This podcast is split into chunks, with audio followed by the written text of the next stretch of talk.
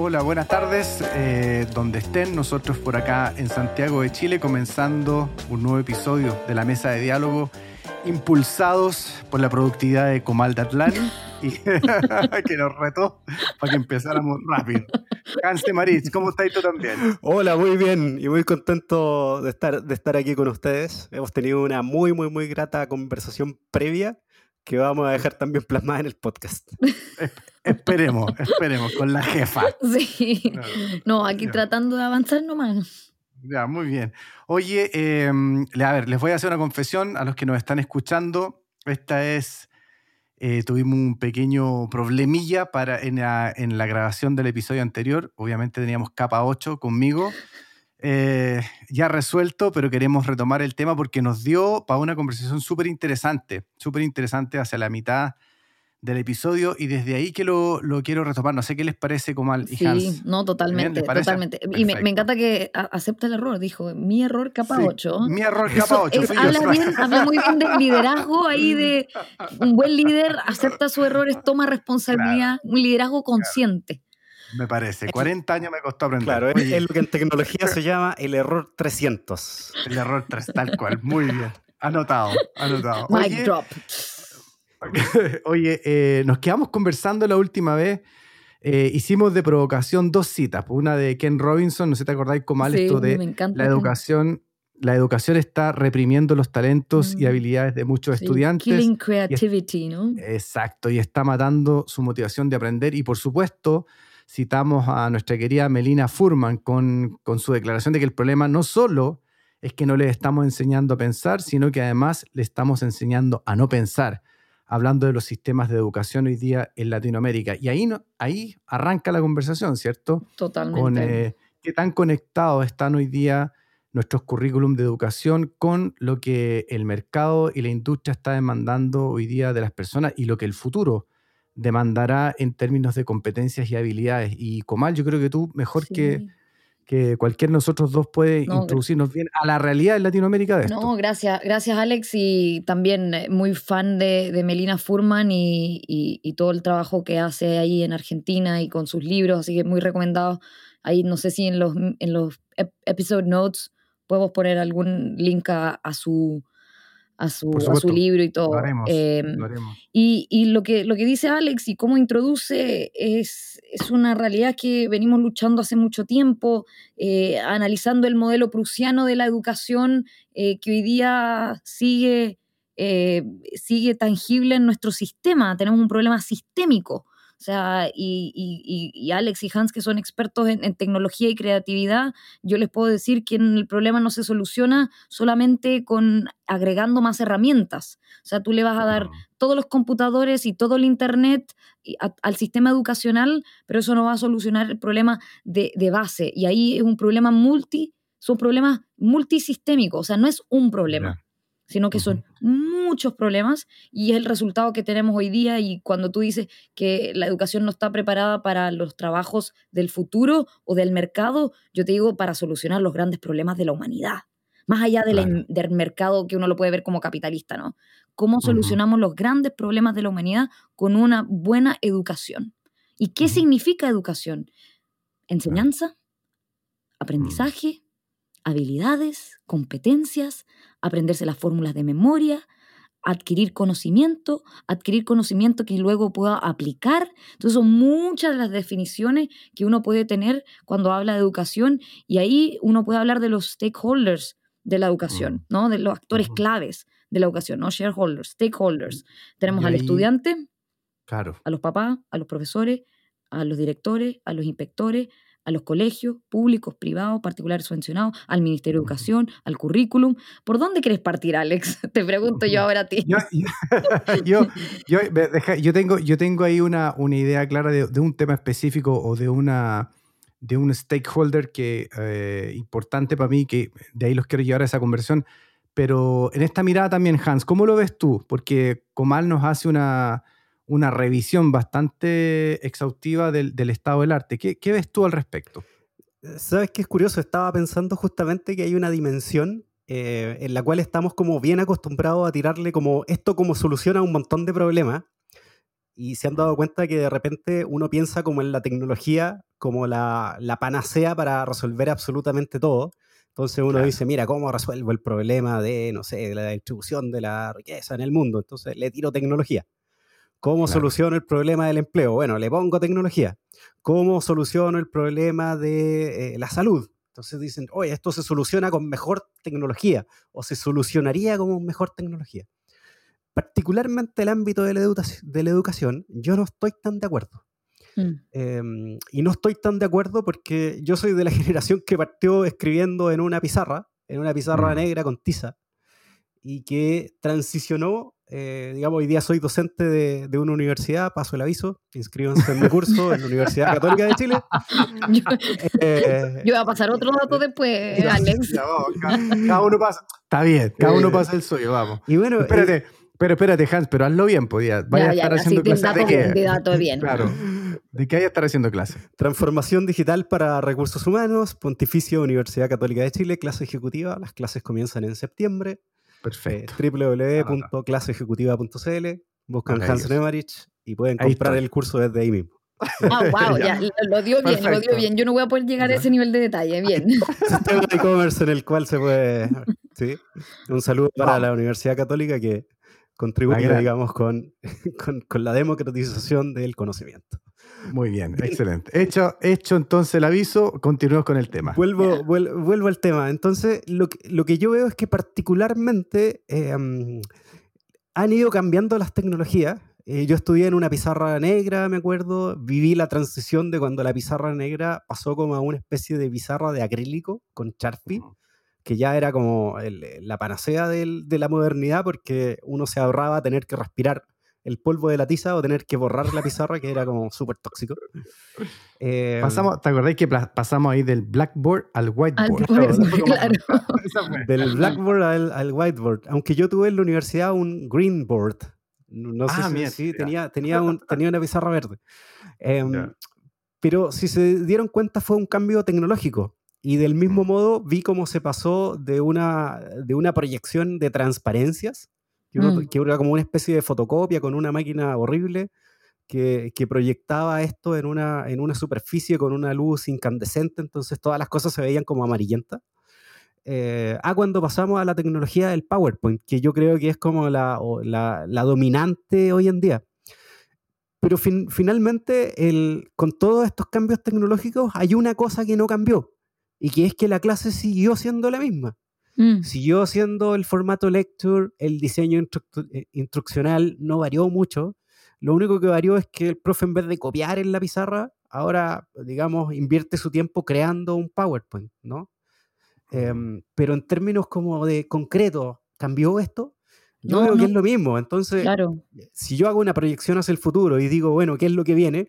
Probablemente en unos años más van a estar los chicos con cascos de realidad virtual, con cascos de realidad aumentada, y yo podría suponer que la clase va a seguir siendo la misma. Totalmente. Entonces, y ahí, la claro, No, la pregunta, ¿es la tecnología lo único que importa? Y ahí la dejo. No, o sea, de- por supuesto, por supuesto, no, yo entiendo siempre, y te doy, te, te cedo inmediatamente la palabra, Comal, eh, siempre entendemos la tecnología como un habilitador o un facilitador de un proceso humano. O sea, hay algo que el, que el, que el humano tiene que, hacer ahí. Y bueno, Comal, te, te- doy la palabra a ti que querías decir algo. Sí, no, es que sumo lo que dice Hans, en realidad la tecnología es, es, un medio, no es el fin. Y con el ejemplo que da Hans, recuerdo había una, una portada de la revista Times eh, que, que hace una analogía de que qué pasa si una persona eh, del, siglo XVIII viene a este siglo, ¿no? Eh, y va a un hospital, no lo va a reconocer. No, un médico no, no va a poder hacer nada prácticamente hoy día. Eh, va a la industria farmacéutica, tampoco, va a la auto- automovilística, transporte, y menciona todas estas industrias y todos estos modelos de trabajo, y ningún profesional del siglo XVIII, o creo que era el siglo XVII, hoy día podría trabajar eh, en, en este siglo. Mientras que hay una excepción, que es el profesor del siglo XVII o el siglo XVIII. Si viene hoy día, el, la in- la- el modelo que reconoce es el modelo de los colegios, porque sigue siendo el mismo modelo eh, prusiano y preprusiano, ¿no? El profesor adelante, los estudiantes, y, hoy día también, cuando uno ve las clases de Zoom, es el profesor eh, tratando de compartir conocimiento y contenido. Si tú ves las exigencias de los ministerios de educación, es de cobertura curricular y estamos dejando de lado muchas veces las habilidades. Y ahí es cuando, cuando hacemos la analogía de lo que dice la OECD, lo que dice el BID, en cómo nos enfocamos en habilidades más que en aprenderse de memoria un montón de contenido. Fíjate que yo ahí tengo, y me parece de los tres soy el que estoy más, más lejos de la, de, digamos, del ejercicio, la disciplina específica, pero observo tres cosas que a mí me llaman la atención y, que me gustaría ponerlas en la mesa para debatir. Primero, eh, el tema de los grupos de interés que, decía Comal. O sea, la educación debería ser de un interés eh, nacional. No, no deberíamos tener una doble lectura, mm. creo yo. Eh, debería ser declarado, bajo mi inocente mirada, debería ser declarado una prioridad estratégica para el país. eso es lo primero. Claro, claro. Debería ser de, claro, y eso, y eso significa que, ahí, que, el primer gran interesado, el primer gran grupo de interés en una educación eh, de futuro tiene que ser la ciudadanía y el país mismo, el país y todo su sistema. esa es la, primera como reflexión que hago yo y que a mí me llama la atención. ¿Por qué nos cuesta tanto, eh, ya que está tan de moda esta frase del acuerdo nacional, etcétera? Eh, ¿por qué nos cuesta tanto declarar la educación como una prioridad estratégica de desarrollo para el país? No sé cómo lo ven ustedes. Ese es mi primer mm, punto, Comal. lo que, no, es que lo, que lo que tú dices es clave. Es más, la conversación de los presupuestos, de las estrategias, de la educación no debería ser solamente con los ministerios de educación, debería ser con los ministerios de finanzas, ministerios de hacienda, ministerios de economía. O sea, es, es un hecho, es un fact y lo pueden buscar, Banco Mundial, eh, Human Capital Index, los países que más invierten en educación tienen mayor Producto Interno Bruto. Period. No lo digo yo. Imagínate. Búsquenlo. Human Capital Index. Y cuando, y cuando digo, eh, y lo quiero aclarar, cuando digo que la educación declarada como una prioridad estratégica de desarrollo para el país, me refiero no solo a, la educación preescolar o a la educación escolar formal, no, sino que a, a, cómo aprendemos como país. O sea, que ser un país que, tenga estrategias de aprendizaje continuo, o sea, porque no nos peguemos los mismos errores una y otra. Me refiero también a la empresa, eh, Hans, ¿cómo lo he visto ahí?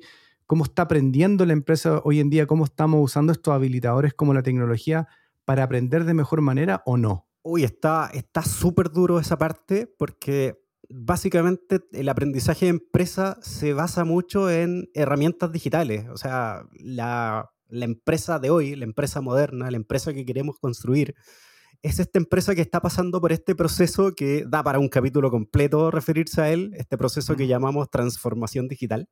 Y lo vamos a tener, el próximo es de eso. Pero que, pero que, fíjate que para esta transformación digital se necesita un grado de habilidad digital. Eh, las personas necesitamos tener cierto competencias digitales para trabajar, aprender y relacionarse en un mundo en donde el contexto de interacción cambia. Mm. Pasamos de un contexto de interacción físico a un contexto de, interacción digital o híbrido. Eh, y aquí un dato importante, fíjate que esto lo estudió y lo tiene súper clara la Comisión Económica Europea, y ellos allá en, en, en, la, en la UE determinaron que el 40% de la población de allá tiene un nivel insuficiente de habilidades digitales, de las cuales el 22% no tiene ninguna. Y que el 32% de la fuerza laboral no tiene suficientes habilidades digitales. Y de eso el 13% ninguna. Y así está, digamos, la Unión Europea. Entonces, que ellos están trabajando fuertemente y ya definieron un marco de competencias digitales, que de hecho llamaron el marco de competencia digital europea para ciudadanos le llamaron el nombre así como Digicomp. Y en el fondo determinaron 21 competencias digitales en cinco áreas que cada ciudadano europeo debería tener. Eh, y eso lo declararon un, un área de estudio relevante para el desarrollo no solo de la economía, sino que el desarrollo de la sociedad. Entonces, cuando aquí estamos hablando de tecnología o de, cómo estamos dando eh, educación digital a las personas, eh, hay aspectos que son como súper, súper em, higiénicos que ni siquiera están resueltos, como es, por ejemplo, el acceso. Mm, ¿sí? No todas personas Mm. tienen acceso a herramientas digitales. No todo el acceso es de igual calidad. mm, ¿sí? Mm. Incluso más, Sí. te puedo decir como con, con- con harto conocimiento de causa que la velocidad de Internet valía- var- varía por comuna. mm, ¿sí? Claro. Eh, y, que, y que no es muy raro pensar qué comunas tienen los accesos más privilegiados a Internet y qué comunas no. Mm. ¿sí? A pesar de que tenemos una ley de neutralidad de la red. Pero en el fondo, ¿en dónde están las inversiones de las empresas de telecomunicaciones? ¿Dónde está el fondo de desarrollo de comunicaciones para llegar a lugares en donde hoy día no es rentable hacerlo? O sea, afortunadamente ha- han habido planes y han habido avances en esa línea, pero todavía nos queda bastante que avanzar. Bueno, y ahí tú nos dejáis entonces servido el punto 2 que yo quería, quería plantear también en la mesa, que a mí me llama la atención cuando hablamos de este, de este fenómeno de la educación, como decíamos, primero declararlo como, como una prioridad estratégica de desarrollo nacional del país, eh, con todos los elementos que ustedes plantean, y el segundo es cuando ya la, la educación más en, una, en un ámbito más, más estrecho que tiene que ver en la relación de, del que aprende y el que educa, ¿cierto? mm, Y ahí también hoy día tenemos una tensión y una fricción que yo, de nuevo, insisto, que la miro desde afuera, pero que me, me- me llama mucho la atención lo que se da. Tenemos por un lado eh, los alumnos, o el que, o el que para, ponerlo en términos de empresa también, el que aprende tiene que aportar a lo menos dos cosas. Tiene que aprender, tiene que aportar el deseo de aprender y la habilidad de aprender. Y a mí me da la impresión que en ese campo también estamos al debe. O sea, también nos pasa que, lo, que el que tiene que aprender, que al que le toca aprender, eh, declarada la educación como una prioridad estratégica, ¿cierto?, del país, el que tiene que aportar el, deseo de aprender y la habilidad para aprender, bien, está bien al debe. Y por otro lado, el que tiene que, el, que, tiene que dar eh, eh, o eh, entregar el aprendizaje, el que tiene que enseñar en el fondo, el que educa, que viene a ser en este caso el profesor, también tiene que aportar el deseo de enseñar y la habilidad. Y a mí, me, a mí me, me parece que por ahí hay más deseo que habilidad, porque, claro, en términos de la tecnología, por supuesto, Hans, si tú tenés razón, tenemos el desafío del acceso, pero también, como bien lo ha repetido en muchas conferencias y conversaciones Comal, también hay un tema de alfabetización digital Claro. De los profesores, ¿o no, Comal? No, totalmente. Y ahí, eh, siguiendo un poco lo que dice Hans y, y tú, el, y puedo recomendar el BID, lanzó un reporte el, el 24 de febrero del 2020. Ustedes pueden buscar eh, BID, eh, evaluación docente, y dice el, el informe del BID revela los problemas de la evaluación docente en América. Latina y el Caribe. Pueden buscar el estudio, profesores a prueba, claves para una evaluación docente exitosa, y da algunas recomendaciones y, y, este, establece lo, lo mal que estamos, ¿no? Y, Mm. y- y hacia dónde tenemos que ir. Hay algunos insights que puedo compartir, pero me gustaría un poco compartir también desde la experiencia personal. Nosotros que ca- capacitamos a, tenemos jornadas de desarrollo profesional docente en distintos países, Chile, México y Estados Unidos, nosotros hemos llegado a, a salas de clase con profesores de física y matemática, en donde les decimos, oye, descarguen Lab for Physics, que es nuestra app de física, ¿no? Eh, para que podamos realizar estos experimentos para los estudiantes, una nueva manera de enseñar y aprender física, etcétera. Eh, olvídate de la física y de la, y la definición de aceleración y de si es que utilizaron o no un acelerómetro en su vida. Profesores diciendo, profesora, no entendí lo que dijo, ¿qué es esto del Google Play y el Apple Store? No, no, no entiendo. Yo, profesor, Claro. de la misma manera que usted descargó el WhatsApp que yo veo en su celular, descarga la For Physics. Ah, es que me lo descargó mi hija. Claro. Entonces ahí vemos una brecha digital gigantesca. Y es lo que mencionaba Hans. Entonces, ¿cómo reduces esa brecha digital? Más allá de la brecha de alfabetización científica eh, o de conocimiento de alguna disciplina, no es disciplinar, es sino que una habilidad digital que tenemos que desarrollar en, en la comunidad y lo que ha pasado en la pandemia ha, eh, de alguna manera, acelerado esa adopción, pero no ha solucionado un problema de base que es hoy día el currículum está enfocado en cobertura curricular. Y esa es una realidad. Claro. Y esa es la que tenemos que cambiar. Y ahí la OSD también tiene insights. Si ustedes buscan OECD Learning Compass, 2030 es un compás de aprendizaje. Ellos ven el aprendizaje y la enseñanza de una manera muy holística, pensando hacia 2030, nos quedan 10 años para el 2030, igual que los SDG Goals. Ellos hablan del bienestar del estudiante. Ellos hablan mm. eh, de las competencias transformacionales, de conocimiento, valores, habilidades y actitudes no hablan de conocimiento solamente y del currículum y cuánto porcentaje curricular va, va a cubrir esta malla. No, no, no.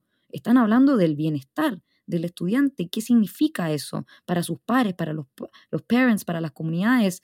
¿Qué significa competencias, habilidades, valores?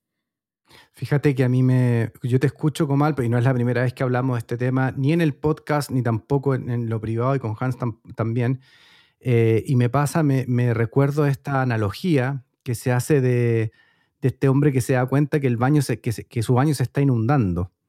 Entonces lo que hace él va y abre la puerta, se da cuenta que la, tina del baño estaba con el, grifo, la llave abierta y estaba inundando el baño. Entonces tiene que tomar la decisión o, o cierra el grifo, la llave, o seca el piso. ¿A dónde pone la atención? Mm. Y yo, yo siento, como al que te escucho a ti y escucho a otros expertos, eh, que nos pasa un poquito eso con la educación, que o nos concentramos, ¿cierto?, en resolver los problemas de sistema que tenemos y cerramos la llave y empezamos a generar una nueva generación de, de, alumnos eh, educados desde, una nueva, desde un nuevo paradigma, ¿cierto?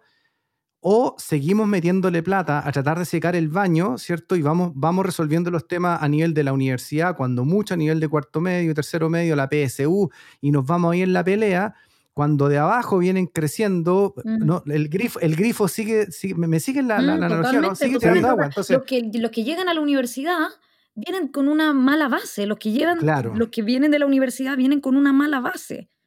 ¿Cómo solucionamos ese problema raíz? Claro, por eso digo, como un problema complejo porque tiene estas dos fuentes, estos dos puntos de atención, yo insisto en mi tema de declararlo una, una, una prioridad estratégica del país, porque si no, yo tengo la impresión que, y en eso comparto algunos pensadores, que no es un tema de recursos, no es un tema de seguir metiéndole recursos que se, que se traducen, invertimos, no sé, por tal porcentaje del PIB o tantos millones de dólares en educación, sino que, ¿dónde los pusiste? ¿Los pusiste a secar el piso o pusiste ese dinero a cerrar el grifo. ¿Dónde lo invertiste? Hans, tú querías decir algo. Sí, eh, yo me acuerdo de, en los 90 estuvo muy en boga el proyecto Enlaces, mm. que fue un proyecto, ¿se acuerdan que era un proyecto en el cual como que, como que había una, una emblemático, una repartida, digamos, importante de computadores por los colegios?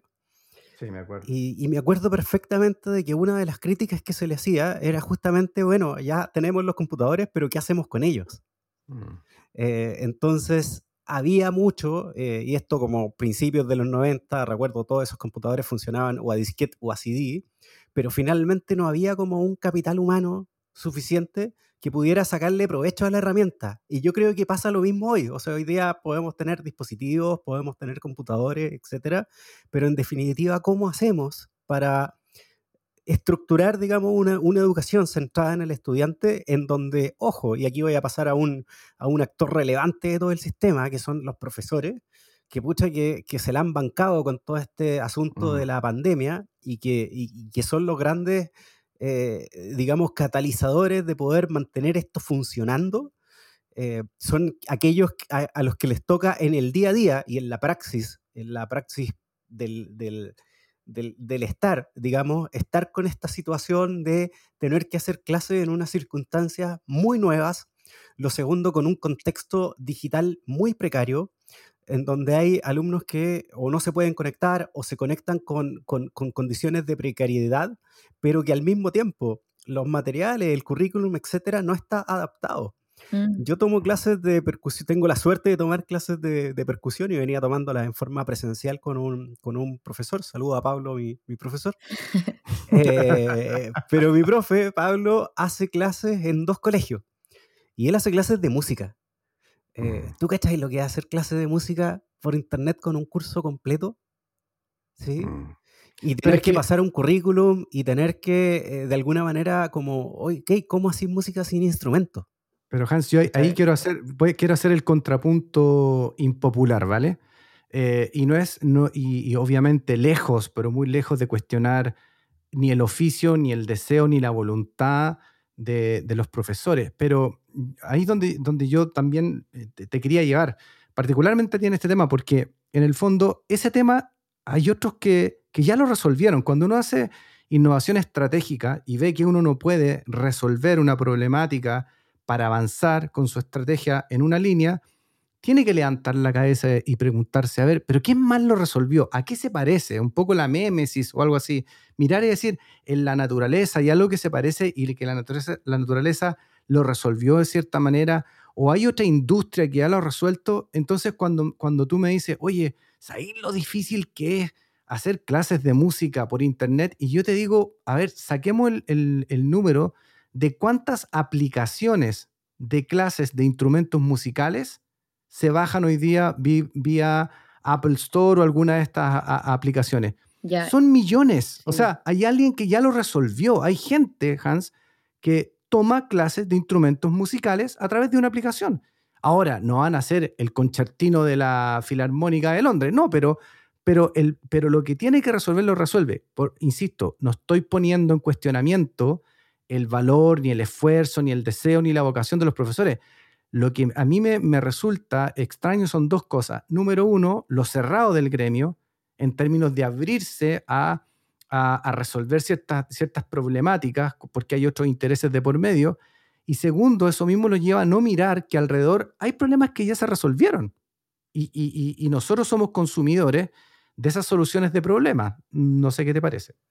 Yo creo que hay, hay, hay parte de cierto en eso, pero también hay, hay un hecho que es innegable que es que de alguna manera la educación no te va a generar, digamos, una cantidad de lucas impresionante como si te lo podría generar una aplicación que enseña música. ¿Sí? o como si te podría desarrollar. Claro, Yo conozco videojuegos con un diseño instruccional impresionante. Claro. Que venden millones de dólares, digamos. ¿Sí?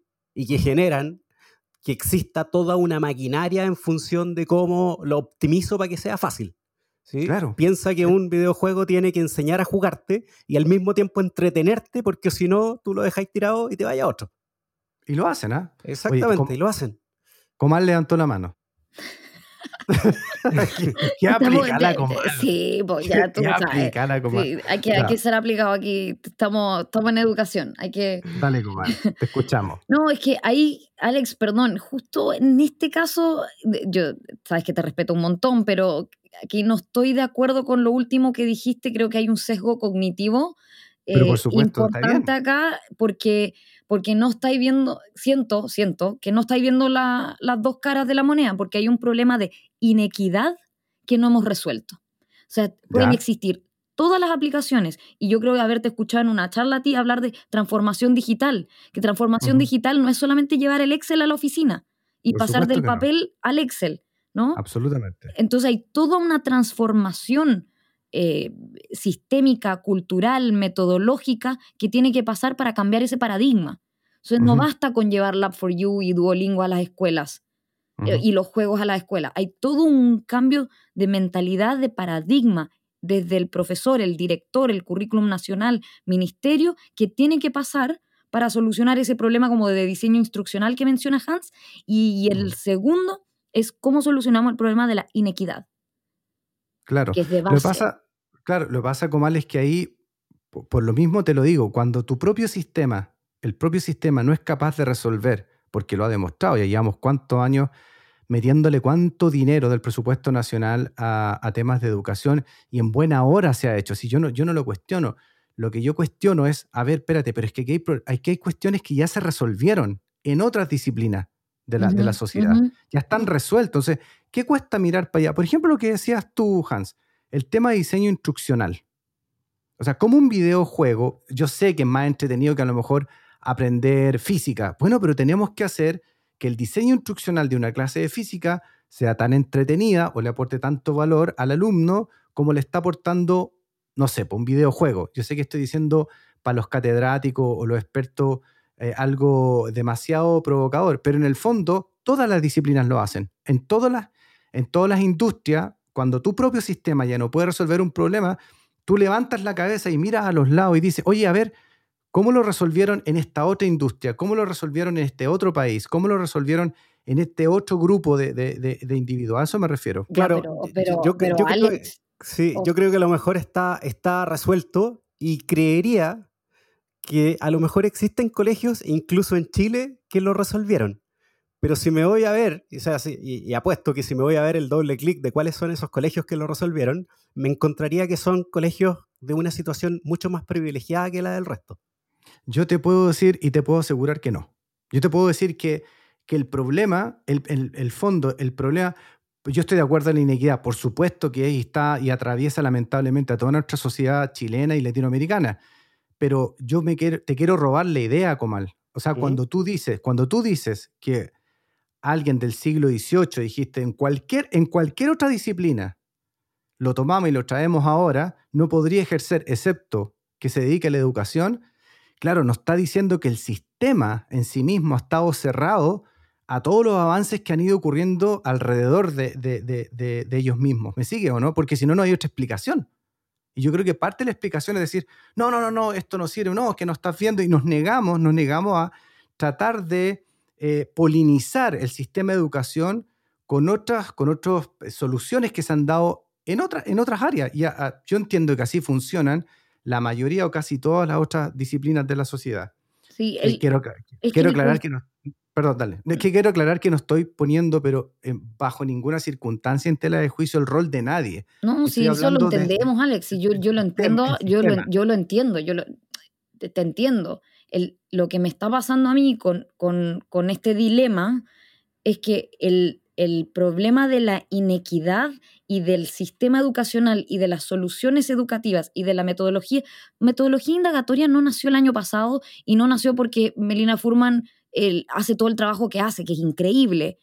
Metodología indagatoria se lleva estudiando años y años. Aprendizaje basado en proyecto, em, active learning, todas estas metodologías de aprendizaje se llevan años estudiando. Ahora, ¿cómo voy desde el evidence-based pedagogy, desde la literatura a la aplicación en la sala de clase, a los cambios en los currículums, a los cambios en el sistema? O sea, hay, hay, aquí hay dos cosas. No es solamente la tecnología y el diseño instruccional en los juegos millonarios que generan literal millones de dólares al mes y le dan retorno a los inversionistas que invierten en juegos, mientras que en Latinoamérica, y ya hemos tenido esta conversación, en Latinoamérica esa inversión en educación y el sector eh, como de, tecnología educativa no existe, es non-existent, o sea, cosa de que miren los números, eh, es fact, not an assumption, o sea, ese es un, un área y la otra área es, es más de metodología y, de sistema, como cambio de paradigma en, en, en, cómo vemos nosotros el currículum, cómo vemos, cómo nos enfocamos en cosas anecdóticas, describa el organelo.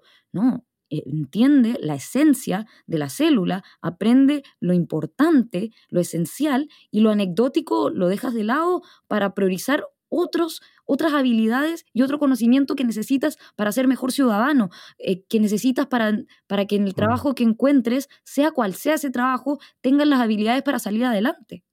Sí, lo, lo que pasa es que a mí me ocurre que cuando tú no sé, pues veis charlas TED o, vais a algún summit de, innovación o de management o lo que tú quieras, y, te hablan de los famosos cambios de paradigma, rupturas de paradigma, que son estas frases prehechas tan fáciles de decir, pero tan difíciles de aplicar en la realidad, porque chupaya que es difícil meterse en un, proceso de ruptura de paradigma o cambio de paradigma.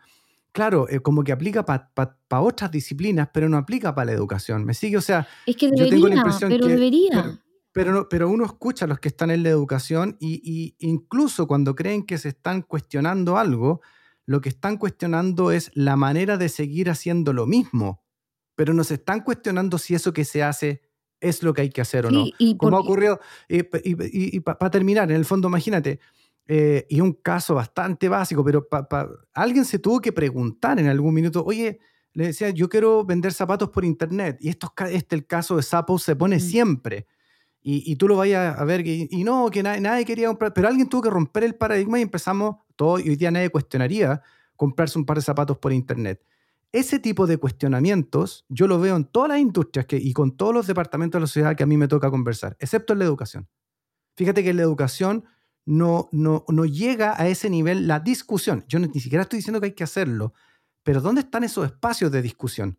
¿Dónde están esos espacios donde vamos a romper la frontalidad, por ejemplo, como decía Hans? Porque nosotros mismos lo dijimos en esta conversación. Pasamos de la pizarra negra, la pizarra verde, la pizarra blanca al PowerPoint y a la realidad virtual. Y a las pantallas eh, interactivas que se compraron, y te tengo datos, se compraron pantallas interactivas espectaculares pues. en colegios públicos, privados, que fueron un fracaso. porque no, nos estamos cuestionando el paradigma. Porque no nos estamos cuestionando el paradigma, creo yo, en mi humilde opinión. Que es metodológico. No es la pantalla. no es la pantalla. Sí, estaba pensando que quizás todo esto tiene una raíz como más básica eh, y que tiene que ver con cómo como sociedad ponemos en valor a la educación, un poco retomando como la idea, la idea central del principio. Mm. Eh, se han dado cuenta, por ejemplo, de que los profesores son como bien mal pagados, ¿no? Eh, que la misma carrera de, pedagogía no es una carrera que tenga un, un atractivo social, mm. ¿sí? Mm. Como son otro tipo de, de carreras yo sé que en Europa ser profesor y, por ejemplo, ser en, Alemania ser profesor es como una, una, gran dignidad. O sea, es decir, es, mm. no solamente se necesita un gran currículum, sino que se necesita como, como, como, como de verdad pasar como por pruebas duras, porque no solamente tienes que ser bueno en, en una disciplina, sino que además tienes que ser bueno en pedagogía y en didáctica. Mm. Eh, el ejemplo de Japón, pero ¿qué nos pasa acá? ¿Qué nos pasa acá con, esta labor, con esta labor educativa? ¿Por qué no la podemos poner en valor como sí podemos poner en, valor y sí ponemos en valor otras disciplinas? Hay algo ahí que como sociedad quizás no estamos entendiendo y que el resto sí descubrió y que eso influye en el fondo en todo el approach de ecosistema, de, de visualización social y en el fondo de construcción social en, en, relación al, al, paradigma de educación y de labor docente? Te, hago el contrapunto. Entonces, ¿qué es poner en valor? Porque yo, yo te puedo estar escuchando y yo puedo creer, o sea, yo puedo entender que desde mi paradigma, eh, tú me estás diciendo, hay que poner en valor la labor docente. Eso significa, para mí yo puedo entender, ah, que hay que pagarle más a los profesores, pero también puede significar que poner en valor significa que el el acceder a ser un profesor va a requerir de altos estándares cognitivos, de habilidades, de capacidades, etc. Entonces, ¿de cuál de los dos poner en valor? Porque uno empuja al otro, evidentemente. O sea, si yo digo, esta actividad la voy a poner en valor y voy a poner altos estándares de calificación, por lo tanto es evidente que la remuneración que reciba va a ser de acuerdo a lo difícil que es, ¿cierto? Eh, eh, desarrollar esa actividad. Entonces, ¿a qué puesta en valor te, te, estás refiriendo? Porque si es paguémosle más a todo el mundo, no importa cómo lo haga, yo creo que eso es parte de la discusión hoy día. Y yo sé que son de esos temas que a nadie le gusta tocar, pero para eso está esta mesa, para que podamos dialogar y, debatir al respecto. Yo creo que sí, la labor docente debe ser mejor remunerada. Em, debe ser muchas veces mejor remunerada, porque en definitiva eh, hay, un, hay un tema como fundamental y que es como, bueno, el acceso que tiene un profesor para perfeccionarse, el acceso que tiene un profesor para, en el fondo, dedicarse eh, con cierta comodidad a su propia profesión, que yo veo en otros países que se da. Em, claro, absolutamente, pero, también... Que pero que, pero, que claramente... Pero ¿cuáles son los estándares, de, cuáles son las barreras de entrada para ser profesor? pero es que estamos, estamos en una discusión entonces del huevo y la gallina. O sea, en, definitiva, en claro, en, en, definitiva sí tenemos que tener más, más, mejor remuneración. Para tener mejor remuneración tenemos que ser más atractiva la carrera. Para ser más atractiva la carrera tenemos que ponerle más estándares de, eh, de calidad, de, de, de, dificultad, etcétera, etcétera, etcétera. Pero en el fondo tenemos que empezar por alguna parte. Eh, y, a eso, y a eso es lo que voy. Independientemente si empiezas por el huevo o empiezas por la gallina, vas a llegar al mismo punto. Vas a llegar a que, a que la labor docente eh, sea una labor valorada, sea una, valor, sea, una, sea una labor social que de alguna manera entienda el resto de la sociedad que tiene impacto en la sociedad. Lo que decía Comal en relación al, al, PIB de los países que invierten en educación es totalmente cierto. Nosotros estamos como Chile, como país, estamos invirtiendo un montón en innovación. Date cuenta así como la, cantidad de plata que le tiramos en fondo a innovación, que todavía es baja para el estándar de la OCDE pero en definitiva, chuta, estamos diciendo que en Chile no hay innovadores, que no se innova, etcétera, y, finalmente llegamos a que la conclusión de eso es que eh, son dos, es que primero la desigualdad no le da, eh, o la, desequidad en el fondo, no le da un, una, un, nivel de oportunidades suficiente a todo el mundo. Y lo segundo es que la calidad de, la educación es mala. Em, y, y, encontramos aquí un hilo interesante que también eh, es súper, súper interesante analizar qué pasa con los docentes. Em, no solamente en términos de, de, bueno, de ponerle la pistola en el pecho y decir, mira, el, el problema lo tienen los profesores porque los profesores son malos. Eh, en el fondo, ese tipo de juicio lo tenemos que poner en un contexto, en el contexto, de, en el contexto social, en el contexto económico y también en el contexto cultural del país, en donde ciertas profesiones, digamos, tienen una valoración social más alta y que, digámoslo con, con, todas sus letras, son profesiones mejor remuneradas que el resto. ¿Comal? Sí, y, y, un ejemplo muy claro es, por ejemplo, tú si quieres ser piloto, tienes, o sea, no, no, no puedes ser un mal piloto, porque se te muere, o sea, no puedes ser mal piloto tú, tienes que pasar por ciertos estándares para ser un buen piloto, para ser un buen médico, para ser una buena enfermera. O sea, son ciertos estándares y existe evaluación docente. Y, el, reporte que, mencioné em, al, principio ¿no? del BID, el problema es que hay distintos instrumentos de evaluación que hoy día no son estándares internacionalmente, de la misma manera que PISA y, la OSD tiene sus estándares en, el, el, sistema de evaluación docente, estudios analizan, este estudio del BID analizó 19 sistemas de evaluación docente. Imagínate. ¿No? Entonces, ¿cómo, cómo, o sea, partimos por ahí, ¿cómo tienes ese estándar? Y lo mismo, al, piloto, ¿puedes tener un mal piloto? Yo te pregunto a ti, tú que viajas mucho, Alex, ¿no? Bueno, no ahora en pandemia, pero viajas un montón. ¿Te subirías a un avión en donde tú sabes que el piloto puede que no sea un buen piloto? Eh, por supuesto que no, pero es que ahí, es donde voy eh, y, lamento insistir en el tema. O sea, las líneas aéreas tienen el deber, ¿cierto?, de exhibir públicamente las, horas de, las horas de vuelo de sus pilotos, las capacitaciones que han, que han recibido.